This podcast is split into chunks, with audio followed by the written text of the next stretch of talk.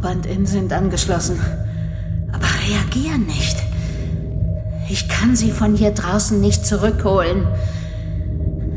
Injiziere mir eine höhere Dosis. Galantamin auf 8. 1800 Milligramm Gabapentin.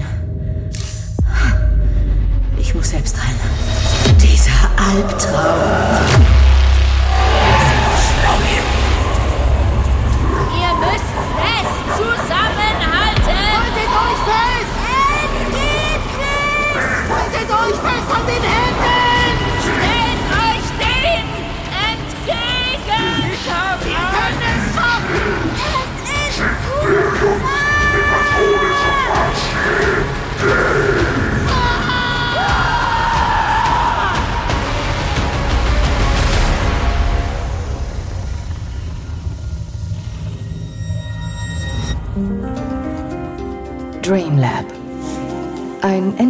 NDR-Fiction-Podcast.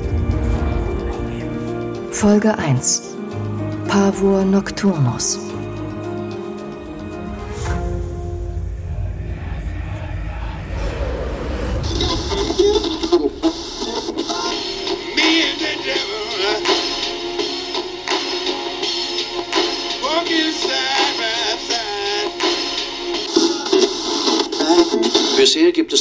Keine Details zu den drei Todesfällen im Zusammenhang mit einer Schlafstudie an der Psychologischen Fakultät der Universität Göttingen.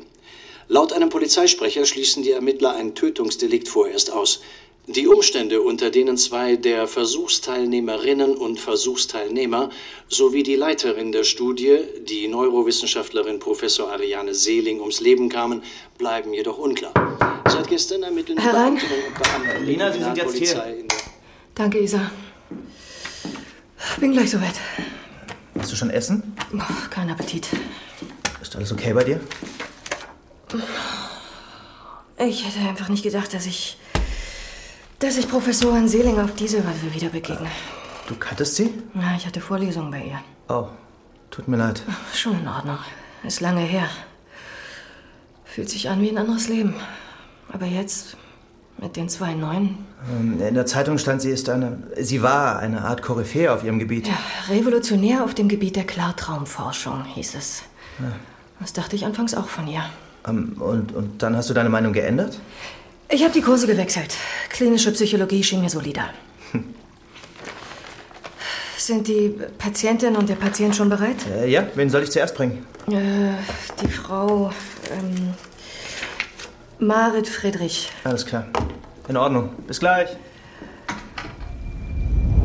Stau auf der A1 Lübeck Richtung Hamburg zwischen Morfleet und Kreuz Hamburg Süd. Am frühen Dienstagmorgen machte das Reinigungspersonal eine schockierende Entdeckung in einem Schlaflabor. Darin befanden sich drei tote und zwei bewusstlose Personen. Genutzt wurde das Labor von der renommierten Schlafforscherin Ariane Seeling, die dort eine Studienreihe unter der Bezeichnung Dreamlab leitete. Genaueres zum Inhalt der Forschungen konnte die Redaktion aktuell nicht in Erfahrung bringen. Auch von Seiten der Ermittler gibt es bisher nach wie vor keine weiteren Details zu den drei Todesfällen. Hey, Hey, hast du einen Moment? für dich immer. Kannst du Justus am Freitag vom Fußball abholen? Ich habe da einen Termin. Äh, Freitag, Freitag, ja, ich denke schon, klar, klar. Freitag hol ich ihn ab. Ach, super. Du weißt ja Bescheid. 17 Uhr, Siegweg 26. Ich werde immer dicker, aber senil bin ich noch nicht. Wann kommst du heute Abend nach Hause? Äh, heute wird es vielleicht ein bisschen später. Ich, ich, äh, ist gerade viel los auf Arbeit. Übernimm dich nicht wieder, ja? Nein, nein. Auch mal ein bisschen delegieren, okay? Jawohl. In Ordnung. Ich freue mich, wenn du es vielleicht doch ein bisschen früher schaffst. Ich werde es versuchen. Dann gutes Gelingen. Bis nachher. Bis bald, Schatz. Okay. Anamnesegespräch mit Patientin Marit Friedrich, 14. November, 11 Uhr. Frau Friedrich, sind Sie damit einverstanden, dass ich unser Gespräch aufzeichne? Hm? Frau Friedrich? Äh, ja. Wozu brauchen Sie das? Wie gesagt, ist eine Standardprozedur.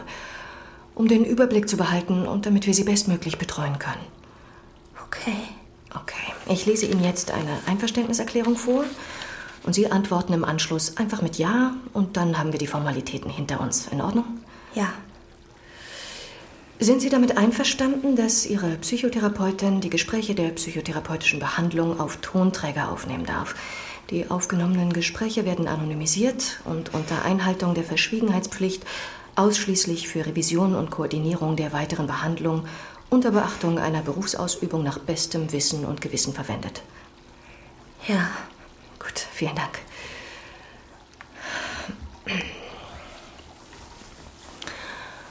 Nun, wie geht es Ihnen? Gut. Das freut mich zu hören. Möchten Sie mir vielleicht von sich aus irgendetwas erzählen?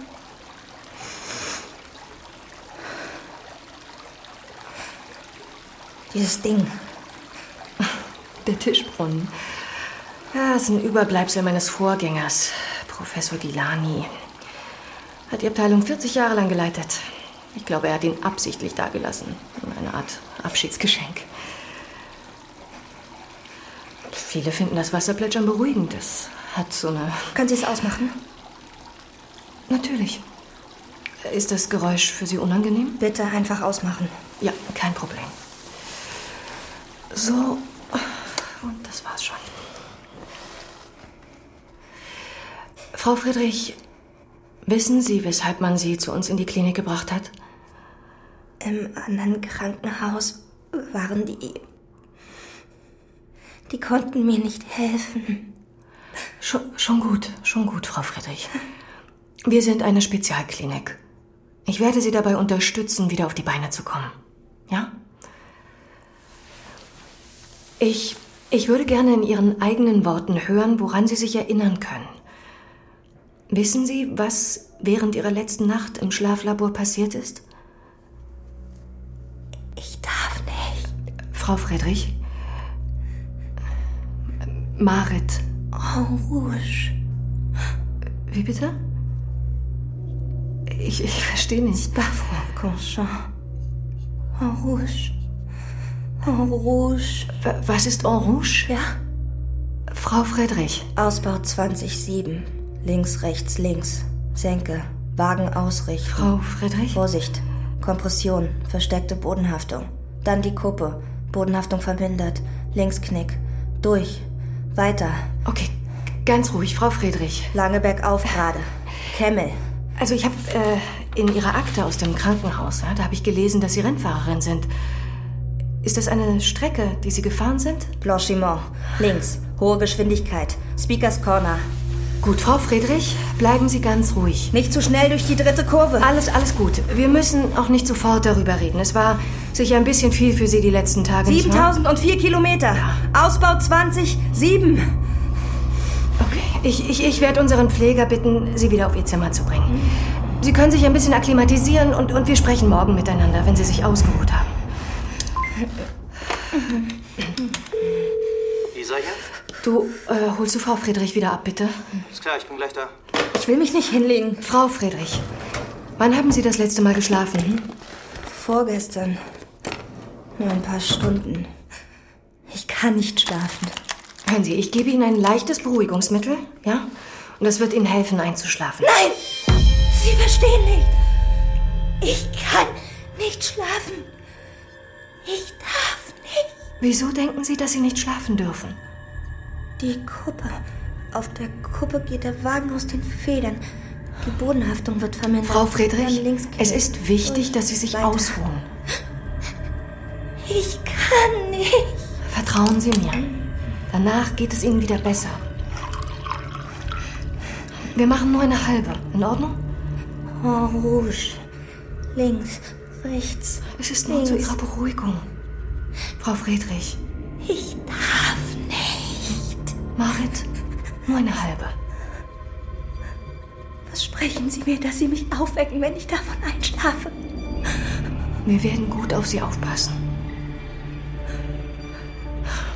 Gut, versprochen. Okay.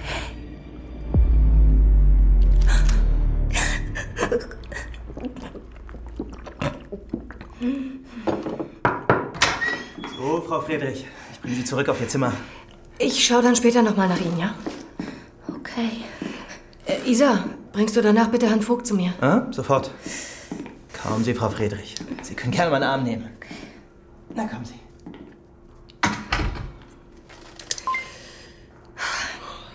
Patientin Marit Friedrich. Alter 24, akute Belastungsstörung, Insomnie. 5 Milligramm Diazepam verabreicht.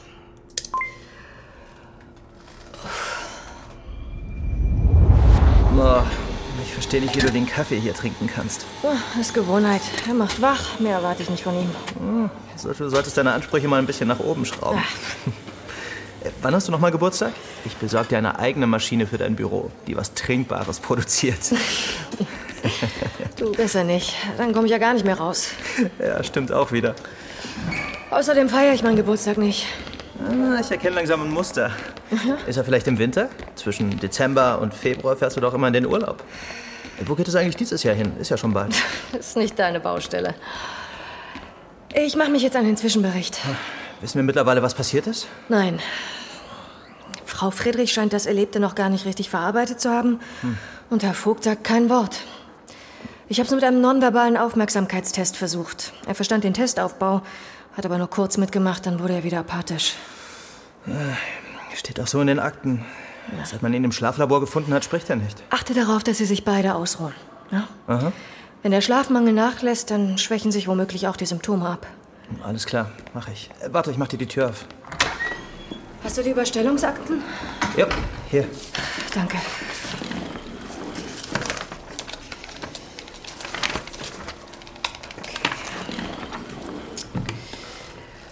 Zusammenfassende Bewertung zur Aufnahme der Patienten, die uns aus dem Katharinen-Krankenhaus überstellt wurden. Marit Friedrich, 24 Jahre, professionelle Motorsportlerin, zeigt deutliche Symptome einer akuten Belastungsstörung, darunter eingeschränkte Aufmerksamkeit, Desorientiertheit und Unruhe bzw. Überaktivität. Zudem Indizien für eine dissoziative Amnesie, außerdem Insomnie.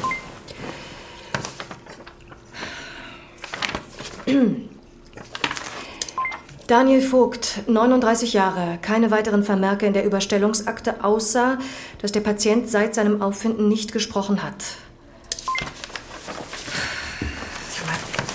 Wir haben echt gar nichts über ihn? In der Akte steht eine Adresse, sonst nichts. Sim, Kannst du nachschauen, ob du noch was findest? Arbeitsplatz, Biografie, irgendetwas, das uns sagen könnte, wer dieser Mann ist? Klar?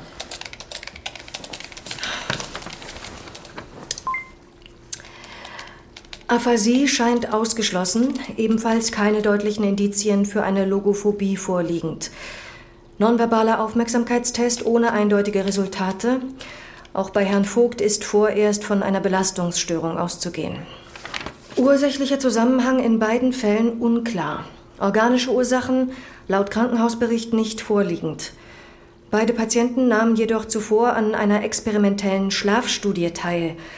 Unter der Bezeichnung Dream Lab, einer Klartraumstudie, zu der uns ebenfalls keine genaueren Infos vorliegen.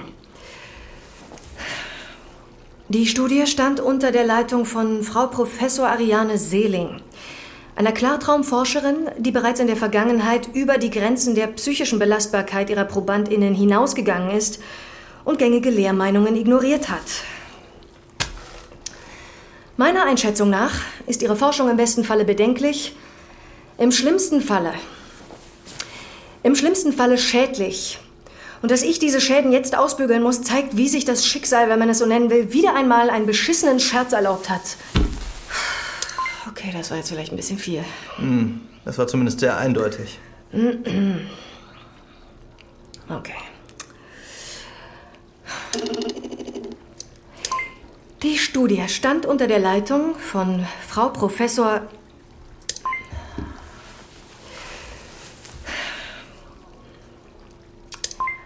Ariane Seeling. Seit über 30 Jahren eine feste Größe in der deutschen Klartraumforschung. Ein Zusammenhang zwischen dem Zustand der Patientinnen und der durchgeführten Studie kann aktuell noch nicht ausgeschlossen werden.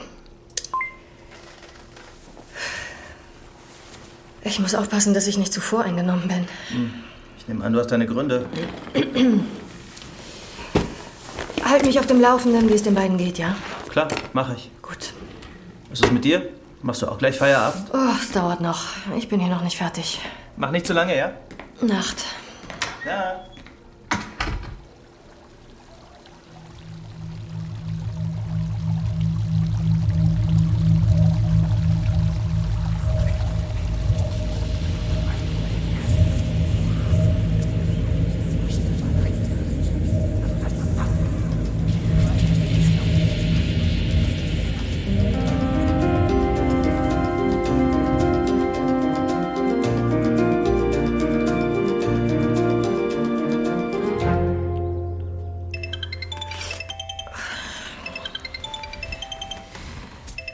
Ja, hallo?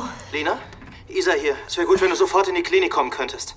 Oh, es ist halb sechs. Was ist denn los? Frau Friedrich. Was ist mit ihr? Sie hat. Sie ist tot. Wie? Was ist passiert? Sie hat sich an ihrer Bettdecke erhängt. Da, da war überall Blut. Was? Blut? Wieso Blut? Hat sie sich geschnitten? Nein, sie hat. Wie kam sie denn an einen scharfen Gegenstand? Sie hat es geschwitzt. Ich. Ich habe sowas noch nie gesehen. Blutschweiß? Äh, Gestern Abend, als du gegangen bist, hat sie da geschlafen? Ja, tief und fest. Sie muss total erschöpft gewesen sein. Pavor nocturnus. Wie bitte? Nachtschreck. Kommt häufiger bei Kindern vor, kann sich aber bei manchen bis ins Erwachsenenalter ziehen. Sie wollte nicht schlafen, sie hat es mir mehrfach gesagt. Lena, dich trifft keine Schuld. Ich hätte noch mal nach ihr sehen sollen. Es muss in den frühen Morgenstunden passiert sein. Du hättest es nicht verhindern können. Okay, ich bin in 20 Minuten da. Was hat das mit diesem Pavo Nocturnus auf sich? Der Nachtschreck. Das ist ein Phänomen, das üblicherweise 15 Minuten bis eine Stunde nach dem Einschlafen eintritt. Also in der Phase, in der man noch nicht träumt. Könnte das bedeuten, dass sie sich bei meiner letzten Kontrolle schlafend gestellt hat? Das ist gut möglich. Wenn sie solche Angst davor hatte, einzuschlafen, hat sie wahrscheinlich versucht, wach zu bleiben. Ja, abgesehen vom Blutschweiß, wie, wie äußert sich dieser Nachtschreck noch? Ich meine, hätten wir gestern Abend schon irgendwas bemerken können? Nein. Patientinnen und Patienten mit Pavor nocturnus schrecken aus dem Tiefschlaf auf und können für bis zu 15 Minuten nicht ansprechbar sein. Sie verspüren dabei eine große Angst. Das Blutschwitzen ist dabei ein sehr extremes Symptom. Nach diesen Episoden schlafen die Betroffenen aber wieder ein und können sich hinterher meistens an gar nichts erinnern. Und du, du denkst, dass sie in diesem Zustand... Das wäre zumindest eine Erklärung. Hm. Wurden die Angehörigen schon informiert? Äh, ja, heute früh. Ihre Eltern. Kannst du mir bitte die Nummer besorgen? Ich möchte selbst noch mal mit ihnen sprechen. Mhm. Das mache ich als erstes. Ich muss sowieso gerade rüber zum Empfang. Okay. Schick mir die Nummer per Mail, ja? Alles klar.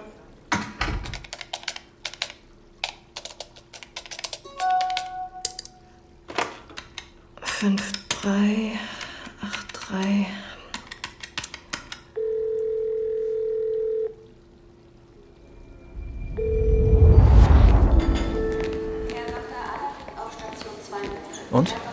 Wie lief's?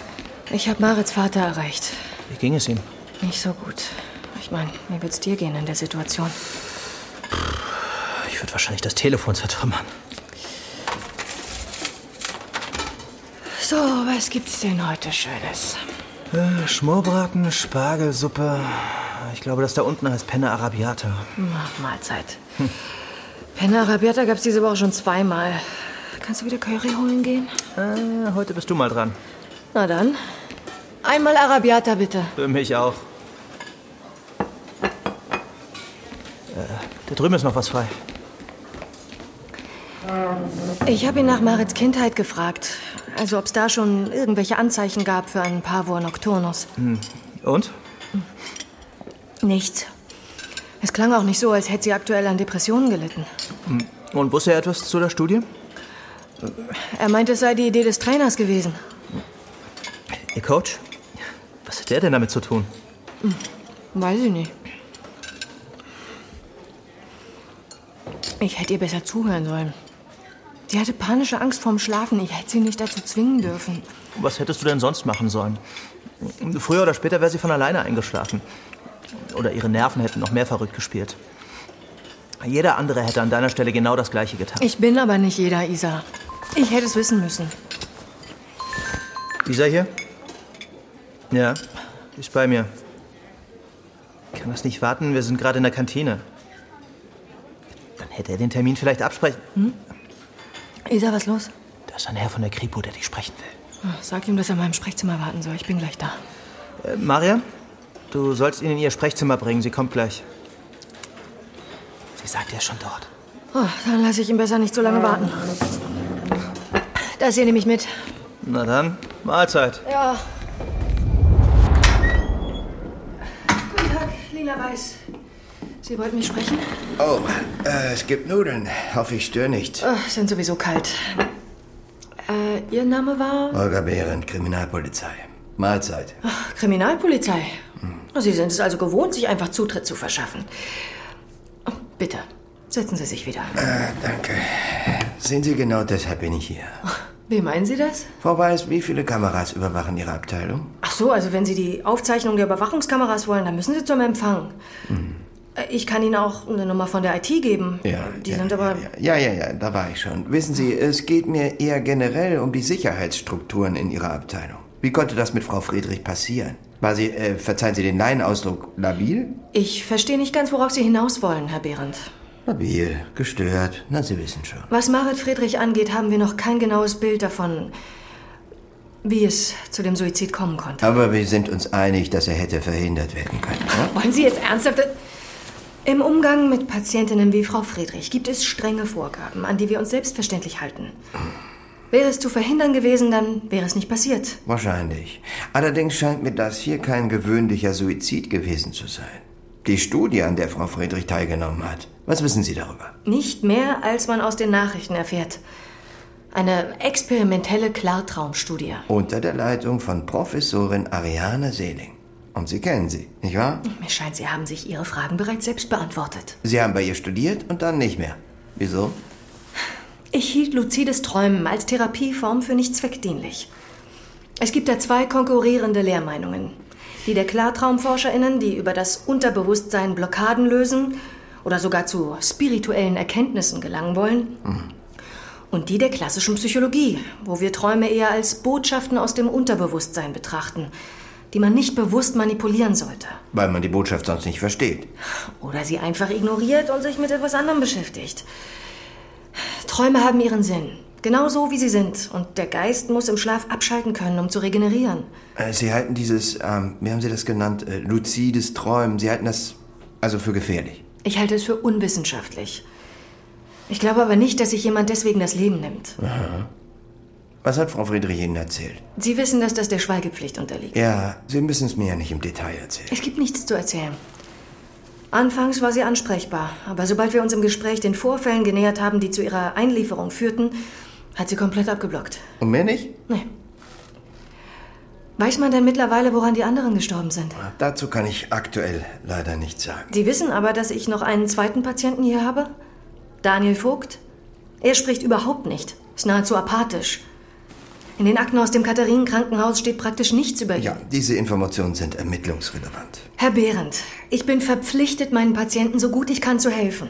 Ich werde nicht zulassen, dass so etwas wie mit Frau Friedrich noch einmal passiert. Ja, Aber meine Möglichkeiten sind limitiert bei einem Patienten, der nicht spricht und über den nichts bekannt ist. das verstehe ich ja. Äh, Was ist mit Seelings Unterlagen? Wenn ich einen Blick darauf werfen könnte, woran sie arbeitete, dann, dann könnte ich vielleicht. Frau Weiß, ich kann Ihnen keine ermittlungsrelevanten Unterlagen aushändigen. Ja, sicher. Wieso sind Sie überhaupt zu mir gekommen? Eine Zeugin aus einer laufenden Ermittlung hat sich in ihrer Obhut das Leben genommen. Das sind Dinge, denen wir nachgehen müssen. Hm. Werde ich für irgendwas verdächtigt? Natürlich nicht, Frau Weiß. Derzeit nicht. Hier, meine Karte. Sollte Herr Vogt anfangen zu sprechen, informieren Sie mich bitte. Ich würde mich an Ihrer Stelle aber darauf einstellen, dass es noch etwas dauert, bis er vernehmungsfähig ist. Werden wir sehen. Äh, rufen Sie mich einfach an, sobald er redet. Wiedersehen, Frau Weiß. Auf Wiedersehen. Haben Sie es erledigt? Ja, Manson, dies, das. Ich war vor zwei Stunden dort. Wir erwarten Ergebnisse. Die kriegen Sie. Hier, hören Sie selbst.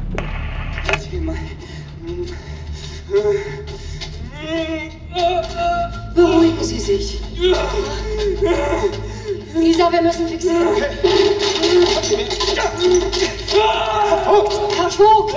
Jetzt beruhigen Sie sich! Beruhigen Sie sich! Oh Mensch, Lisa, jetzt wissen wir! Vertrauen Sie mir! Meinen Sie nicht, dass diese ganze Aktion ein bisschen übertrieben ist? Sie hören es ja selbst, der Typ ist Gemüse. Wir können nicht riskieren, dass er etwas erzählt, womit wir in Zusammenhang gebracht werden könnten. Woher haben Sie überhaupt erfahren, dass Ihr Mann bei dieser Studie mitgemacht hat? Wir haben keine Namen an die Presse rausgegeben. Uns zu hinterfragen ist nicht Ihre Aufgabe, Herr Kommissar. Gerade Sie sollten wissen, dass wir unsere Augen und Ohren überall haben. In meiner Abteilung? Erwarten Sie unsere Anweisungen. Dreamlab. Ein NDR-Fiction-Podcast. Von Rea Schmid und Thomas Kornmeier. Wenn du sofort weiterhören möchtest, in der ARD-Audiothek gibt es jetzt schon alle Folgen dieses Podcasts. Einfach App downloaden oder unter ardaudiothek.de slash dreamlab hören. Folge 1 Pavur Nocturnus Mit Luise Helm als Lina Weiß. Matthias Matschke als Kommissar Behrendt. Annette Frier als Saskia Seeling und vielen mehr. Sounddesign Philipp Wessler, David Braun, Timo Ackermann. Aufnahmeleitung Anne Siegel. Regie Oliver Fersch. Produzenten Stefan Widuwild und Nikolas Kräuter.